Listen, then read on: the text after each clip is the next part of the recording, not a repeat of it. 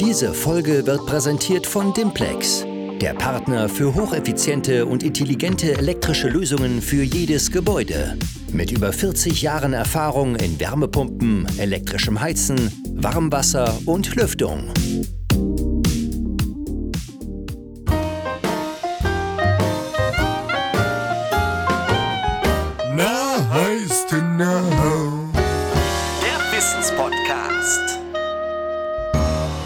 Moin und herzlich willkommen zu einer neuen Folge Nice to Know, euren Wissenspodcast aus der SAK-Branche. Mein Name ist Florian Leupelt und wir haben heute ein ganz spezielles Thema. Und was wäre denn dieser Podcast nicht ohne unseren allwissenden Patrick Stimpfle? Grüß dich, Patrick. Moin. Servus, grüß dich. Ja, und äh, wir haben uns hier heute professionelle Verstärkung zugelegt und zwar ist der Sven Staud, Schulungsleiter der Firma Dimplex hier mit uns im Podcast. Moin Sven, grüß dich. Ja, einen wunderschönen guten Abend und grüß Gott aus Oberfranken. Wir wollen uns ähm, in den nächsten drei Folgen um die Wärmepumpe unterhalten. Wir wollen ein bisschen auf die Wärmepumpe eingehen. Was kann sie, was kann sie nicht? Was macht, was ist ein Kältekreis? Wie funktioniert eine Wärmepumpe und so weiter und so fort. Ich würde aber auch sagen, wir fangen, äh, Patrick, mit der ersten Frage an dich an und zwar, welche Arten von Wärmepumpen gibt es eigentlich und mit welchem Medium arbeiten diese? Ja, das ist eine super Frage. Und wie gesagt, da sprechen wir ja schon mal von einer gewissen Arten. Du hast es schon gesagt. Also wir haben an sich mal drei Arten. Einmal die Luft, also Aerothermie. Wir haben das Wasser, das Hydrothermie. Und wir haben die Geothermie, also sozusagen die Erde. Aber da ist natürlich weitaus mehr dahinter. So, gehen wir mal einfach in das Ganze rein und schauen uns mal diese Luftwärmepumpe an. Die Luftwärmepumpe haben wir eigentlich mal in zwei Arten. Einmal in Innengeräte. Da ist, haben wir das im Haus aufgestellt und das, was die meisten von uns eigentlich kennen, die Außengeräte, die was außen dran stehen. Und auch hier müssen wir wieder unterteilen, denn wir haben hier Luft, Luftwärmepumpen. Zum Beispiel, da hören wir immer das. Und da ist es so die direkte Wärmeübertragung von Luft auf die Heizung. Dann haben wir Splitgeräte, also da haben wir eine Außeneinheit und eine Inneneinheit und geben da sozusagen über den Kühlkreislauf das von außen nach innen weiter. Aber das, was am meisten natürlich wir so kennen und was so unterwegs ist, ist die Luft-Wasser-Wärmepumpe. Das heißt, wir entziehen der Wärme der Luft und geben die an ein Kältemittel weiter. Dann haben wir diese Hydrothermie, das Wasser. Also da ist es eigentlich ganz einfach. Wir haben hier oberflächennahes Wasser. Oberflächennahes Wasser heißt immer nicht so, dass wir irgendwo ganz oben, also wenn ich jetzt einen Meter tief zum Beispiel mein Brunnen habe und da schon Wasser habe, das ist nicht richtig, sondern ich muss natürlich Oberflächen, oberflächennahes Wasser haben, was eine gewisse Temperatur hat. Also das muss eine beständige Temperatur haben. Deswegen habe ich hier Grundwasser und im Endeffekt dieses Grundwasser, was ungefähr eine Temperatur von ca. 10 bis 12 Grad hat, wird dann auf einen Wärmetauscher geleitet und der erwärmt uns dann das Kältemittel. Da kommen wir aber später nochmal dazu. Und zum guter Letzt haben wir die Geothermie. Und auch hier unterteilen wir das Ganze wieder. Das heißt, wir haben einmal die Sonden und die Kollektorenanlage. Und da ist es einfach so, wir müssen über diese Sohle-Temperatur im Erdreich das erwärmen und diese Sohle, also die Entzugsleistung, was wir da haben, geben wir dann weiter an den Kältekreislauf und erhitzen den ganz.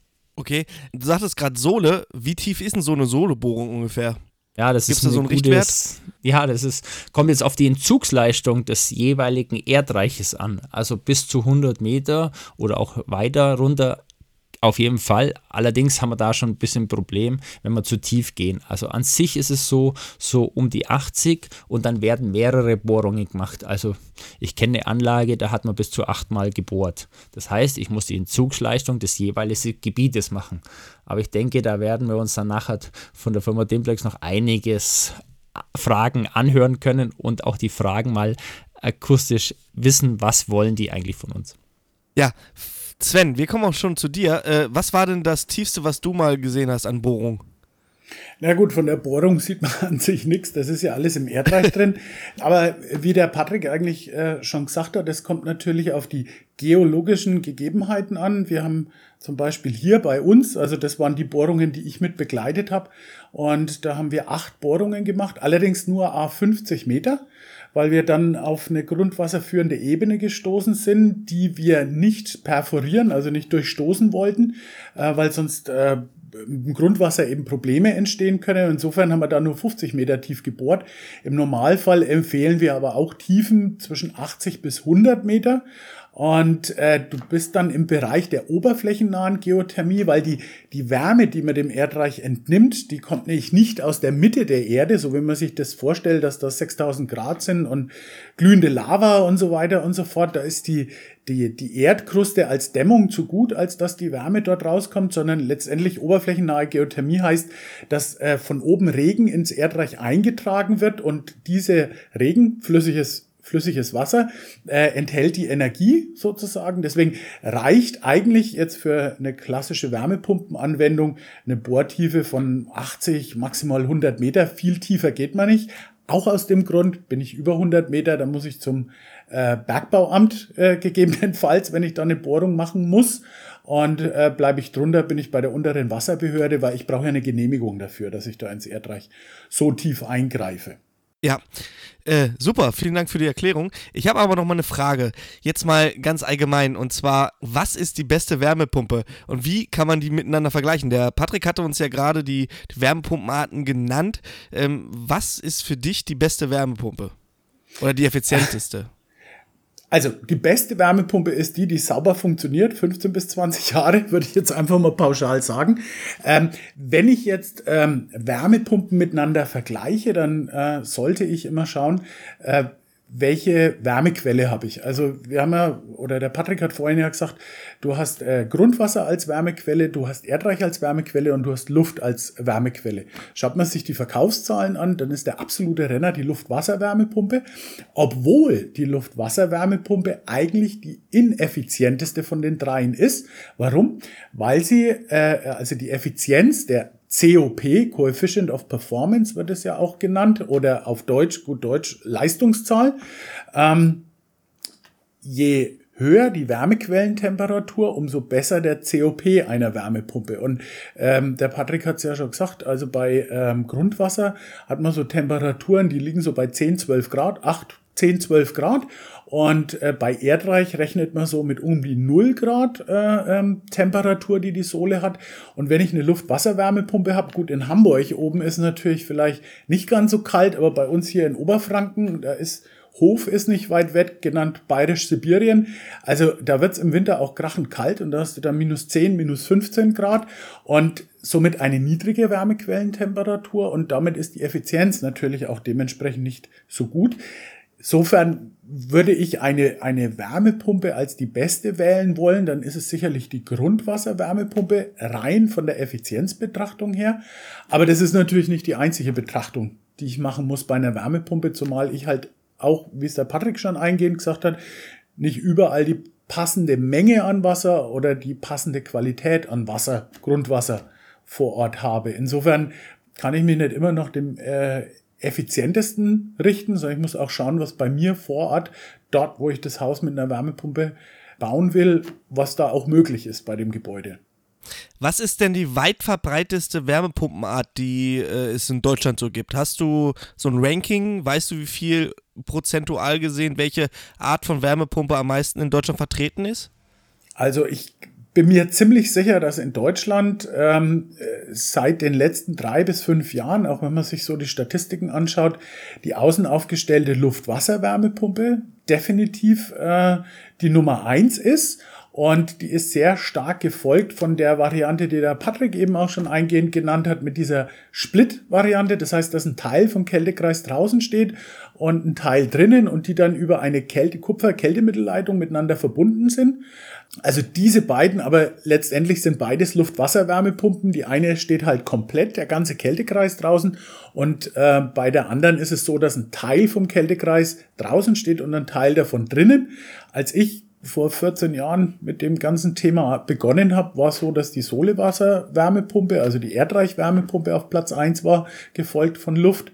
Und äh, das Schlusslicht waren eigentlich immer die hocheffizienten Wasser-Wasser-Wärmepumpen, weil es eben ähm, so eingeschränkt möglich ist, solche, ähm, solche Wasser-Wasser-Wärmepumpen zu installieren. Da gibt es bestimmte Gebiete, da geht das, mhm. aber es gibt sehr, sehr viele Gebiete, da ist es gar nicht, gar nicht möglich. Okay. Patrick, Luftwärmepumpen sind ja jetzt ähm, laut Sven ähm, die meiste Wärmepumpe, die es hier in Deutschland aktuell gibt. Wie legt man diese eigentlich aus? Oder wie berechnet man die? Kannst du uns das dazu sagen? Natürlich, also das ist, äh, da hat es ja schon gesagt, der Sven, das ist so das meiste. Und deswegen ist es einfach so, bei dieser Luft-Wasserwärmepumpe wir sprechen ja von der Luft-Wasser-Wärmepumpe, ist es so, dass die meistens mit einem zweiten Wärmeerzeuger oder Energieerzeuger ausgelegt werden.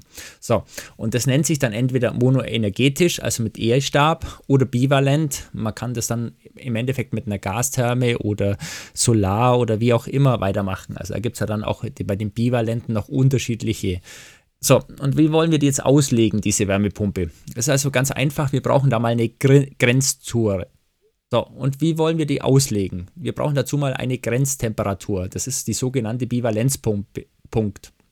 Und dieser Bivalenzpunkt ist meistens, das ist ein bisschen herstellerabhängig, von minus 5 bis minus 8 Grad. Und was passiert bei diesem Bivalenzpunkt? Das ist ganz entscheidend so. Ab diesem Bivalenzpunkt ist es so, dass die Wärmepumpe nicht mehr die volle Leistung bringt. Und dann geht im Endeffekt dieser zweite Wärmeerzeuger, was wir ja schon gehört haben, zum Beispiel jetzt E-Stab, mit dazu und nutzt einfach im Endeffekt diese Spitzenlast und heizt es dann danach zum Beispiel, ich sage jetzt mal, wir brauchen Brauchwasser, wir haben draußen minus 8 Grad, bis dahin heizt die Wärmepumpe, da kommen wir auch noch nachher drauf nochmal und dann ist so ab minus 8 Grad geht der Heizstab mit dazu und heizt das Ganze mit dazu. Das zweite, was wir auch erachten müssen, ist, sind die Sperrzeiten. Die Sperrzeiten des EVU, also des Energieversorgers. Die können der regional beginnt bis zu vier Stunden sein. Ganz einfach, wegen den hohen Lastspitzen im Elektronetz. Da haben wir auch wieder so ein bisschen einen Faktor. Meistens geht man davon aus, dass man den Faktor von 1,2 nimmt. Das heißt also circa 20% Puffer. So. Und was ist auch so ganz, ganz wichtig beim Auslegen? Was auch viele denken, so eine Wärmepumpe kann ein- und ausschalten, weil sie läuft ja mit Strom. Das ist falsch. Eine Wärmepumpe darf niemals ein- und ausschalten, also takten. Das kennen wir ja vom Gas, das haben wir schon mal uns unterhalten, oder vom Öl, sondern im Endeffekt hat diese Wärmepumpe, muss im Endeffekt mit einem Pufferspeicher ausgelegt werden. Das heißt, auch das gehört mit in unsere Berechnung rein und meistens ist dieser Pufferspeicher in Reihe geschalten. Ganz einfach, warum ist es so? Wenn die Wärmepumpe läuft, dann läuft die und die hat eine gewisse Nachlaufzeit und das ist ganz wichtig, damit wir diese abtauen können. Also wir haben ja hier gewisse Sachen und die einfach im Endeffekt abtauen müssen. Und deswegen ist dieser Pufferspeicher so wichtig für unsere Abtaugeschichte. Was sind denn gewisse Sachen? Ja, wir haben also so, genau, da werden wir, da müssen wir mal nochmal ins reingehen in diese Technik. Das heißt, wir haben ja einen Verdampfer und Verdichter, allerdings meistens natürlich den Verdampfer. Und der Verdampfer ist so, wenn der natürlich mit der Kälte von draußen, also bei minus 8 Grad drüber geht, dann kann das sein, dass der vereist. Und damit der nicht vereist, im Endeffekt ist es so, dass wir über den Pufferspeicher so ein bisschen Abtautemperatur bekommen. Okay. Erklärt? Ja. Ja, genau. ja, alles gut. Ich wollte Passt. nur nicht, dass jetzt genau. Fragen entstehen, dass wir da gleich schon mal. Äh, ne? Genau. Gut. Wir gehen da auch noch auf jeden Fall mal in die Technik rein. Auch ganz wichtig ist, entscheidend ist eins, man kann das natürlich auch nur nicht, man muss nicht einen Pufferspeicher nehmen, man kann auch eine hydraulische Weiche nehmen oder eine Überströmventil. Aber ich sage gleich vorneweg, da gehört eine ordentliche Berechnung. Ich glaube, da kann uns das Sven dann genügend noch erzählen. So, und das allerletzte, was das Wichtigste ist und oft das größte Streitthema ist, das ist die Lautstärke. Und ich sage immer so, die Lautstärke oder die Sichtbarkeit der Wärmepumpe ist die Lautstärke. Das heißt, eine Wärmepumpe sollte immer offen stehen und deswegen ist so, der Nachbar sieht es und eine Wärmepumpe hat halt höchstens, ich sage jetzt mal 60 bis 80 dB und sobald der Kunde das sieht, ist es halt so die Lautstärke. Ich denke, da sollten wir auch nochmal wirklich drauf eingehen, wie das Ganze anschaut, aber ich glaube, das wäre beim nächsten Mal gar nicht so ohne bei der zweiten Folge. Äh, Sven, was sagst du zur Lautstärke? Ist das heute noch ein Problem oder seid ihr da als Hersteller an was dran, dass das nicht ganz so laut ist, die Außengeräte? Das ist äh, ein, ein sehr interessantes Thema, mit dem ich da sehr stark betraut bin. Insofern müsste ich da an der Stelle, also absolut richtig, was Patrick sagte. Ich bin auch sehr froh, dass er den Pufferspeicher genannt hat, weil der ist wirklich essentiell wichtig. Und jetzt zum Beispiel bei Dimplex ist der obligatorisch. Also ohne Pufferspeicher wollen wir eigentlich gar nichts äh, gebaut haben, speziell bei Luft-Wasser-Wärmepumpen, die eben den Verdampfer abtauen. Da ist das wirklich enorm wichtig. Bei den Sperrzeiten äh, gibt es Energieversorger, die sogar in 24 Stunden bis zu sechs Stunden sperren. Allerdings dauert eine Sperrzeit äh, maximal zwei Stunden, also dreimal zwei Stunden gibt sechs Stunden. Das vielleicht noch äh, kurz als Ergänzung. Und das Thema Akustik. Also wir haben ähm, sehr große Wärmepumpen im Angebot, aber keine davon hat 80 dBA Schallleistungspegel. Also das ist sehr hoch gegriffen. Ähm, es ist so, dass äh, aufgrund der Entwicklung der Ventilatoren, aber auch der Entkopplung, der, der Vibrationsentkopplung der einzelnen Bauteile, wie zum Beispiel des Verdichters, die Wärmepumpen heutzutage deutlich leiser sind. Allerdings muss man natürlich dann auch dazu sagen, das sind natürlich dann auch nicht die billigen. Na, also da merkt man wirklich dann den Unterschied, ob ähm, ich ein, ein, ein Qualitätsprodukt vor meiner Nase habe, wo sich jemand darüber Gedanken gemacht hat, ob das Produkt leise ist. Und äh, ich meine, eine Wärmepumpe ist durchaus vergleichbar äh, jetzt von den Komponenten mit so einer Split-Klimakiste, die es mittlerweile bei Aldi, Lidl und was es sonst noch alles für Märkte gibt, zu kaufen gibt und die kostet halt dann 600 oder 800 Euro. Damit äh, braucht man sich natürlich nicht überlegen, ob die besonders leise ist, weil die ist einfach nur billig. Also ich sag mal, äh, auch äh, leise Wärmepumpen, äh, bei denen sich die Ingenieure Gedanken gemacht haben in der Entwicklung, kosten natürlich vielleicht auch den ein oder anderen Euro mehr. Aber dann habe ich auf jeden Fall Ruhe mit dem Nachbarn und ähm, das ist das Allentscheidende. Manchmal ist es aber auch so, ähm, der Patrick hat es, glaube ich, schon durch die Blume angesprochen mit dieser mit diesem optischen Schall oder ich nenne es immer Psychoakustik. Also ich sehe eine Wärmepumpe, da ist ein Ventilator drin, der dreht sich, das muss Geräusche machen, weil das ist auch nur ein großer Ventilator. Und wir haben äh, pro Jahr mehrere Fälle, wo also unser Kundendienst vor Ort kommt, Beschwerden zu laut. Und äh, wir stellen fest, dass da noch nicht mal noch Strom dort liegt. Also und schon beschwert sich der Nachbar, weil er es vielleicht im Internet oder so gelesen hat. Ähm, ist so eine Sache. Deswegen haben wir bei einer Wärmepumpenart von uns äh, zum Beispiel ähm, davor ein Blech gemacht und du siehst den Ventilator nicht, sondern der bläst die Luft zeitlich aus und somit kannst du nicht sagen, ob die Wärmepumpe, also optisch sagen, ob sie läuft oder nicht, einfach um diesen diesen psychologischen Kniff äh, äh, mitzumachen, damit das Thema Psychoakustik wegfällt. Genau, also ich sage ja. auch für dich nochmal, Sven, es ist immer so, wenn man sich vorstellt, so eine Wärmepumpe, die stellt man sich in der Mitte einer Glaskugel vor. Und dieser Schall geht an sich wie in dieser Glaskugel weg. Und die Wärmepumpe, egal wie die steht, im Endeffekt, so ist es ja, also Glaskugel ist immer ganz gut oder Glasglocke. Das heißt, der Schall geht in allen Richtungen weg. Nicht nur nach vorne oder nach hinten, sondern eigentlich in alle Richtungen. Und wenn man sich so überlegt, so circa ab 5 Meter ist es ja meistens so, dass dann schon der Schall halbiert ist. Aber ich denke, wir sollten dabei einfach mal nochmal genauer drauf gehen in der nächsten Folge. Ja, sollte eigentlich auch gar nicht so ausladend sein. Ich wollte jetzt nur äh, den Smalltalk ein bisschen aufrechterhalten. Es ist halt, es ist halt ein verbreitetes Vorurteil.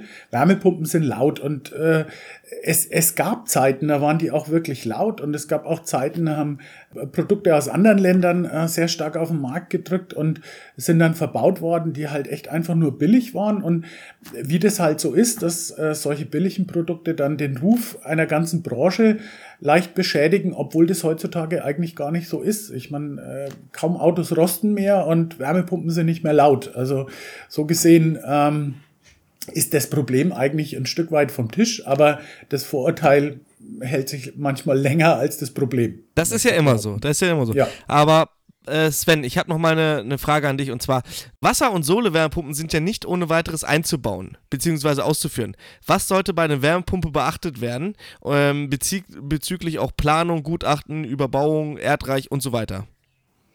Ja, also wenn du, ähm, muss man ja aufteilen, Wasser-Wasser-Wärmepumpen, Sohle-Wasser-Wärmepumpen.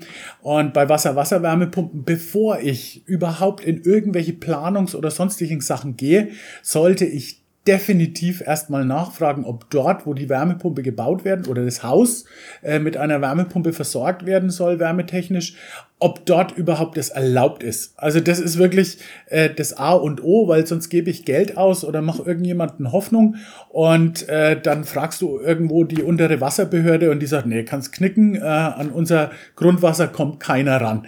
Äh, insofern ist das bei einer Wasser-Wasser-Wärmepumpe wirklich äh, essentiell und allentscheidend, damit man keine Hoffnungen ähm, da äh, erweckt, dass so etwas möglich wäre, die effizienteste Variante und dann geht's gar nicht. Ähm, Ansonsten muss man dann, also wenn man eine Wasser-Wasser-Wärmepumpe, also wenn das dort erlaubt wäre, dann muss man eine Probebohrung machen, dann muss man Grundwasserproben äh, äh, entsprechend nehmen und muss sich dann schauen, welche Inhaltsstoffe da drin sind. Und da ist ganz wichtig, darauf zu achten, äh, dass eben ähm, wenig Eisen und wenig Mangan oder eins von beiden oder beides zusammen drinnen ist, weil das natürlich dazu führen könnte, dass, ähm, also du nimmst ja Wasser aus dem Erdreich und steckst es dann wieder ins Erdreich rein und dieses Eisen und Mangan können sich an der Stelle ähm, ansammeln und das Ganze blockieren und dann nimmt der Erdboden kein Wasser mehr auf. Das wäre also katastrophal. Insofern auf jeden Fall, nachdem ich herausgefunden habe, geht oder geht nicht, dann auch schauen, ähm, was macht die Wasserqualität dementsprechend und dann geht man sowieso zum Bohrunternehmen der, oder ein Brunnenbauer, der mir so einen Brunnen baut und der geht dann eigentlich die normalen Schritte durch. Und bei der Solewasserwärmepumpe ist, äh, gibt's äh, was ähnliches. Wie ist es dort erlaubt, ist es nicht erlaubt? Ich muss mir natürlich die Grundstücksgröße anschauen. Ich kann jetzt einen Erdwärmekollektor, also sprich das Ganze horizontal ins Erdreich legen und da kann man sich so in etwa merken, dass äh, die beheizte Grundfläche des Gebäudes mal 2 ist die Mindestgröße, die ich für einen Erdwärmekollektor brauche. Das heißt, habe ich 150 Quadratmeter Häusle, brauche ich mindestens 300 Quadratmeter. Und wenn ich an äh, das Haus von meinem Schwager in Wolfratshausen denke, ähm, ich glaube nicht, dass das gesamte Grundstück überhaupt 300 Quadratmeter hat und da kommt das Haus noch weg. Also bist du in urbanen Bebauungen, dann ist einfach da, die Grundstücke sind nicht mehr so groß und dann würde das wegfallen. Bei der Bohrung ist ähnlich, weil die brauchen fünf Meter Mindestabstand voneinander. Also das sind Dinge, die sollte ich im Vorfeld abklären. Und ich glaube, das ist auch ein Grund, warum so viele Luft-Wasser-Wärmepumpen gebaut werden, weil die genau diese Problematiken nicht haben. Aber ich, wie gesagt, vorher ab, äh, äh, abklären. Und wenn man Hilfe braucht, also wir haben äh, einen Erdwärmeservice damit dazu, ähm, da kann man sich dann auch professionelle Hilfe holen. Sollte man bei den ersten Wärmepumpen dieser Art auf jeden Fall tun. Ja, vielen Dank dafür. Jetzt nochmal einfach eine offene Gesprächsrunde und zwar ähm, kontroverses Thema. Es ist ja immer für und wieder. Ich meine, die Wärmepumpen, es, es, es werden immer mehr Wärmepumpen. Der Schulungsbedarf draußen ist enorm. Ich weiß nicht, wie ihr das seht, aber ähm, bei mir in der Firma zum Beispiel, wir machen nicht viele Wärmepumpen. Wir haben, ähm, wir wissen, dass das auf uns zukommt, aber wir sind eigentlich sehr unvorbereitet. Ähm, und das geht mir nicht alleine so. Das ist tatsächlich, ich würde mal sagen, in fast allen oder in sehr vielen Betrieben in Deutschland so. Jetzt mal eine Frage von mir und zwar, ist die Wärmepumpe als alleiniger Wärmeerzeuger überhaupt möglich in Deutschland? Also ist das das Thema Wärmepumpe irgendwann, dass es nichts anderes mehr gibt? Was, mag, was meint ihr dazu? Also ich gehe jetzt einmal rein gleich als erstes und ich sage gleich mal vorneweg, jein. Also ich denke, da wird das Sven mir beisteuern im Endeffekt ist mal grundsätzlich bei einer Luft-Wasserwärmepumpe werden wir es nicht schaffen. Das heißt, wir werden da kaum, also ich wüsste nicht eine Anlage, wo ich gebaut habe, die ohne Wärmeerzeuger als E-Stab zum Beispiel funktioniert. Eher sogar dann mit Gas oder wie auch immer, da wird es auf jeden Fall laufen. Bei Wasserwärmepumpen muss ich sagen, okay, das wäre nicht schlecht, die funktioniert, aber auch hier bin ich der Meinung, aber da kann mich jetzt für Sven natürlich überzeugen, dass ein E-Stab nie schlecht wäre, weil das Wasser ich kenne das jetzt bei uns in der Gegend, dass auch mal das Grundwasser relativ hoch und runter geht. Das bedeutet, wir haben auch hier, obwohl wir eigentlich ja in diesen Schichten, also das Wasserschicht auch immer wieder drin sind und auch eine Schicht haben, wo eigentlich rein theoretisch die gleiche Temperatur ist, aber dennoch immer einen zusätzlichen Erwärmeerzeuger haben. Und diesen E-Stab, der ist ja nicht so groß, der ist ja nicht nur dafür da, dass im Endeffekt nur die Wärme, also die Spitzenleistung hat, sondern wenn mal auch die Wärmepumpe kaputt geht oder eine Versiegung oder wie auch immer da ist. Also ich denke mal, so ein gewisser Grund-E-Stab wäre nie schlecht. Oder was meinst du da, Sven? Also ja, äh, ich bin immer nicht so wirklich der Fan davon, äh, gleich was einzubauen, äh, was für die Wahrscheinlichkeit, dass was kaputt geht, hilft. Aber es, du bist, äh, ist natürlich freilich schön, wenn jemand anruft und sagt, ja, das und das funktioniert nicht und du sagst, geh auf zwei der Wärmeerzeuger, ne, wäre dann der Elektroheizstab in dem Fall. Und die Leute haben warm und haben auch warmes Wasser. Das ist sicherlich, das ist sicherlich auf jeden Fall sinnvoll. Auf der anderen Seite, also es ist an manchen Stellen schwer vorstellbar, dass die Wärmepumpe wirklich die Lösung für die Zukunft sein kann. Was mir halt äh, in letzter Zeit speziell auffällt bei den ganzen politischen Diskussionen, egal welcher Kanzlerkandidat, ähm, wird das Wort Wärmepumpe in den Mund genommen, was ich vorher in politischen Diskussionen praktisch nie gehört habe. Ich wäre da sofort hellhörig geworden. Ich mache das jetzt seit 14 Jahren. Und äh, jetzt höre ich immer wieder, und es geht immer wieder um diese vier Millionen Wärmepumpen dort an der Stelle. Ich denke, wenn äh, die erneuerbaren Energien und damit die Stromerzeugung aus erneuerbaren Energien so weiter fortschreitet, äh, wie wir es jetzt in der Vergangenheit hingekriegt haben, dann haben wir da wirklich äh, auch die Möglichkeit, so viele Wärmepumpen wirklich zu betreiben an der Stelle. Ähm, und wenn man in die nordischen Länder schaut, ne, Schweden zum Beispiel, dann ähm, die, die machen jetzt alle Vorgaben in die Richtung. Die haben schon extrem viele Wärmepumpen und es funktioniert wirklich wunderbar.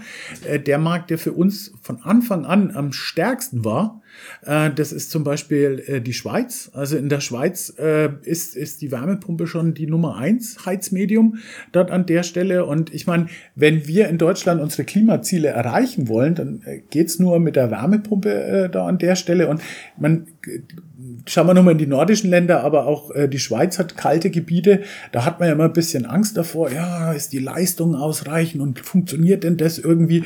Ich finde es manchmal ein bisschen witzig, wenn mich jemand fragt, ob das überhaupt funktioniert. Sag ich, nee, wir machen seit über 40 Jahren äh, mit Wärmepumpen rum und das funktioniert einfach nicht. Also na, es, natürlich funktioniert es und ich glaube auch, dass äh, das Potenzial da ist, dass der Markt entsprechend wächst. Und ähm, insofern glaube ich schon, ähm, dass die Wärmepumpe definitiv äh, die, die, die Zukunft gehört, sonst würde ich ja nicht hier arbeiten, ist ja auch klar. Aber ähm, doch, ich, ich, ich bin bester Dinge und wir haben ja auch noch ein Riesenpotenzial und es wird nicht von heute auf mhm. morgen mit einem Schlag gehen, sondern da kann natürlich auch die Stromproduktion, die erneuerbare Stromproduktion entsprechend hochgezogen werden. Das ist, glaube ich, das große Problem, die Infrastruktur, die Pro Stromproduktion, wo man in Süddeutschland ja vermeintlich mehr Strom zur Verfügung, auch, auch freien Strom zur Verfügung hat durch Solarthermie. Ähm, in Norddeutschland ist das leider nicht so gut. Wir haben jetzt hier unseren, äh, wie heißt es denn, Offshore-Park, der ja auch nur, ähm, das funktioniert, da gab es ja Südlink, ich weiß gar nicht, wie weit Südlink jetzt fortgeschritten ist.